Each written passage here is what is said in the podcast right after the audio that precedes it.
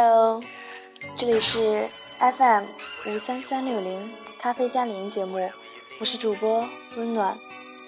今天我们来讲一讲谁是教唆你的贱人。很多人常常说，没有谁谁谁，我不可能飞黄腾达。他是我事业上的贵人，谁谁谁提携了我，是我生命中的贵人。但万事都是对立的，有贵自有贱。那么，女孩子们，什么样的人才是你生命中的贱人呢？我们来看个真实的故事。有个女孩初恋失败了，失败的过程很简单，她在朋友介绍之下认识了一个男孩，之后被这个男孩轻描淡写的几句话骗去了初夜。好在她虽然柔弱，但也不傻。在男孩得寸进尺，想要做他的性伴侣的时候，他和这个男孩断绝了来往。这种事情经常发生，但这个女孩其实并不傻。她之所以掉入陷阱，是因为她生命中的贱人太多了。我们来看看这个女孩的自述吧。今年我都二十二岁了，你们都不会相信，我是第一次谈，不知道和他在一起什么感觉。我们也是在朋友的介绍下认识的。最开始，我一直都不想和他谈，因为我觉得他不是我想要的那种类型。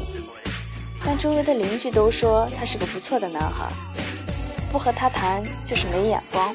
我妈说也是，他看着还不错，于是我就和他谈了。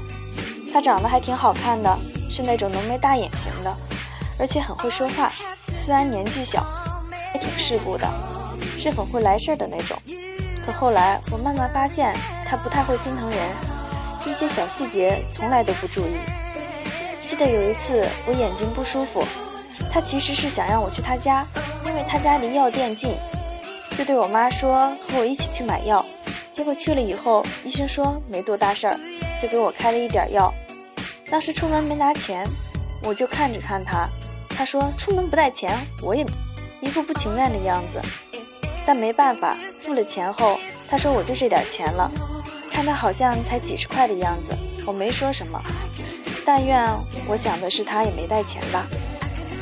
然后就带我去了他家，当时我也不知道自己是怎么想的，就跟他去了他家。然后他开始吻我，在他脱下衣服的那一刻，从口袋的里，从口袋衣服的口袋里掉出了两千多现金。当时我什么也没说。不想让他难堪。后来我越来越感觉到，他没有刚认识的时候对我那么好了。去外地好几天都没个电话和短信。我对我姐说他分。我姐和我一个朋友一起骗我说他在外地发烧，就想看我急不急。我有点不相信，但看到他两个人挺认真的样子，就打电话过去。他告诉我说现在在回家的路上。我当时的心情不知道要怎么去形容。看到这里，你就知道他之所以一步步掉入火坑，其实是因为他身边起码有四波贱人。第一波贱人是女孩的朋友，因为朋友不负责任的将这个垃圾男介绍给了他，让他有机会接触到这么大一个烂人。值得我们借鉴的是，朋友之间的介绍经常都是盲目的，且出事你也没有办法去追责。哪怕你朋友告诉你这个男人是个金海龟，也许他只是听这个男人自己说的而已。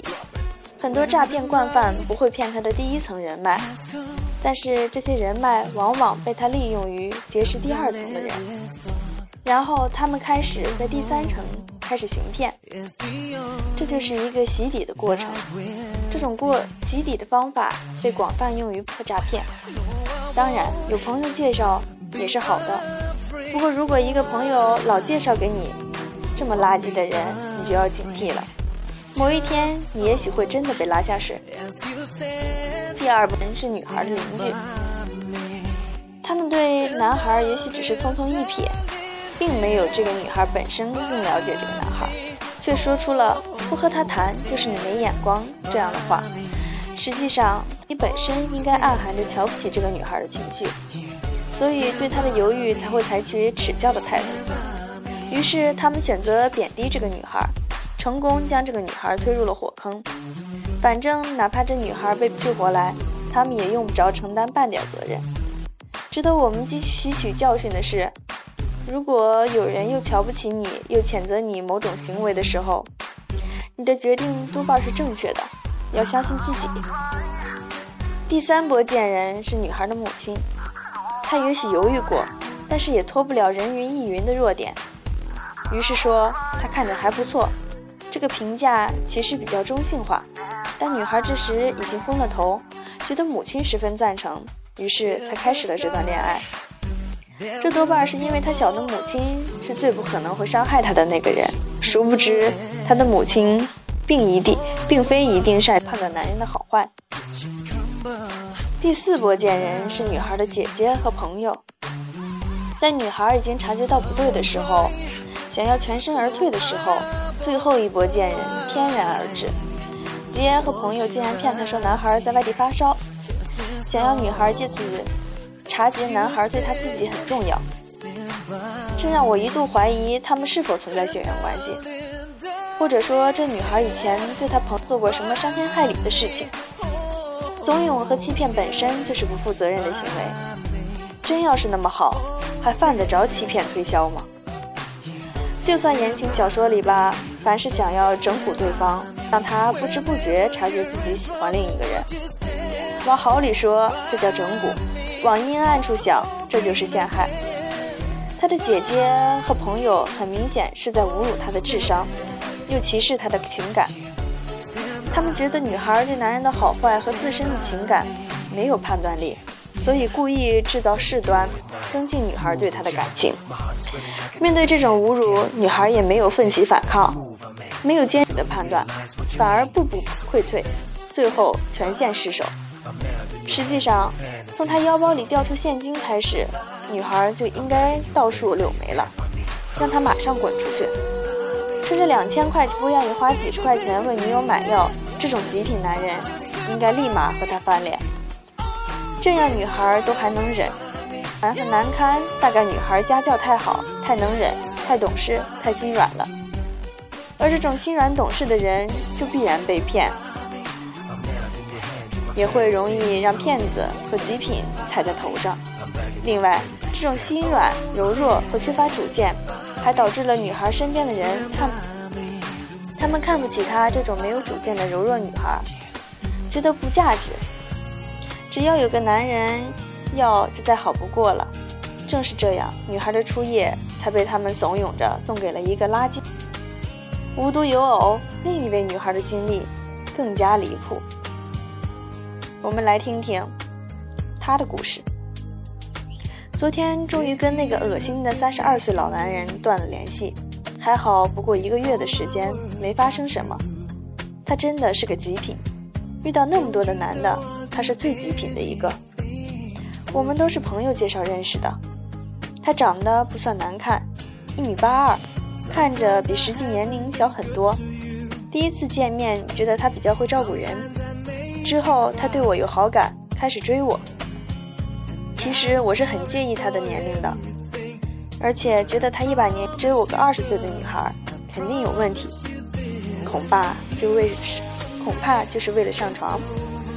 我把疑虑给介绍我的朋友说，他说不是，是他以前一个朋友暗恋了这老男人多年，主动送上床他都不要，我就半信半疑的开始接受他，结果第二次我们在绵阳见面，我还没答应他，他就强吻了我，然后一发不可收又搂又抱，我肯定心里不舒服。晚上他送我回去后，我也没有给他打电话。觉得他需要观察，结果他会将油给我发短信说，我一点都不像他的女朋友，都不关心他。后面他还提出要我跟他去成都住几天，他想发生关系，我说坚决不行。他说未必你还是处，我说是，我要对自己负责，对我未来负责。然后他说他尊重我，但后来他对我也是一天一个电话。也没有关心我生活的方方面面，我几乎就不给他打电话，因为我觉得他很可疑，有待观。这下好了，前几天我去成都办事，可能要在成都住一晚上。他说他要赶过来，我说不行，我只住一晚上。他让我在成都多玩几天，跟他住。说白了就是我不同意。他成都有房子，他说他把钥匙给我，让我住他的房子。我说可以。他说他要一起过来，我说不行，你不能过来。他说那就不让我住了。行，加极品了。我比较漂亮，追我的男人挺多的，但我真的很专一的，因为我经常不给他打电话，他就老怀疑我。他打电话过来，只要我没接到或者接晚了，不停的问，总觉得我是跟哪个男的在一起，真是太恶心了。吵了很多次，最后他决定，最后我决定再给他一个机会。这算我比较不明智的吧？去江油和他好好谈谈。结果他一听我要来，就说我们住一起，但我不会对你怎么样的。你到底是不是处女？你要是不是，你就完了。我就觉得，就算我不是了，也不是跟你睡的。追我的青年才俊一大把，但我确实是一个一把年纪的老男人了，有点钱，成了暴发户。我是个风华正茂的二十岁美丽的大，而且我家境特别好，我妈是老师，爸爸是商人，文化素质都比较高。不是处女，还配不上他个老垃圾。我当时简直就想扇他一巴掌。想当年那么多追我的小男，苦苦追了我几个月，连手都牵不上，就这莫名其妙的被他占了便宜，反过来还怀疑我不是处女，真不晓得这种垃圾怎么活下来的。而且他还特别喜欢掐我，痛他还真是个变态。他还说那是爱抚，还不愿意改。我叫他可以滚了，他说他是我未来的老公。我说凭什么？他说还需要凭什么吗？他估计把自己当比尔吧，以为自己身价过亿。我看着就来气，说他自私，他还说我自私。我觉得他简直极品透了，一把年纪算计到这个地步，还说我一个小女孩自私。我就说你可以滚了，去找你的不自私的去。他简直是个极品中的极品。我那朋友还把他介绍给我，还把他描述的那么优秀，简直就是两个极品。我朋友是个女的，一岁，也比较漂亮。她说她也喜欢过这个男的，但当时她太小，只有十七岁，所以这男的为了保护她，就没跟她在一起。她是她说喜欢这个男的的小女生很多的，其中有个主动送上床，她都没有要；不喜欢的她不会去碰。但那男的第二次见面就强吻我，我就算再好看，也不至于那个样子吧。我很怀疑他的动机。他的行为婉转的告诉了我的朋友，他很诧异，他说他居然会亲你，岂止是亲，我都不想说了。我那朋友还说跟他认识很多年了，人品绝对没问题。我那朋友完全是智商有问题，这么个极品的人，我现在心里还有点气，被他白占了便宜。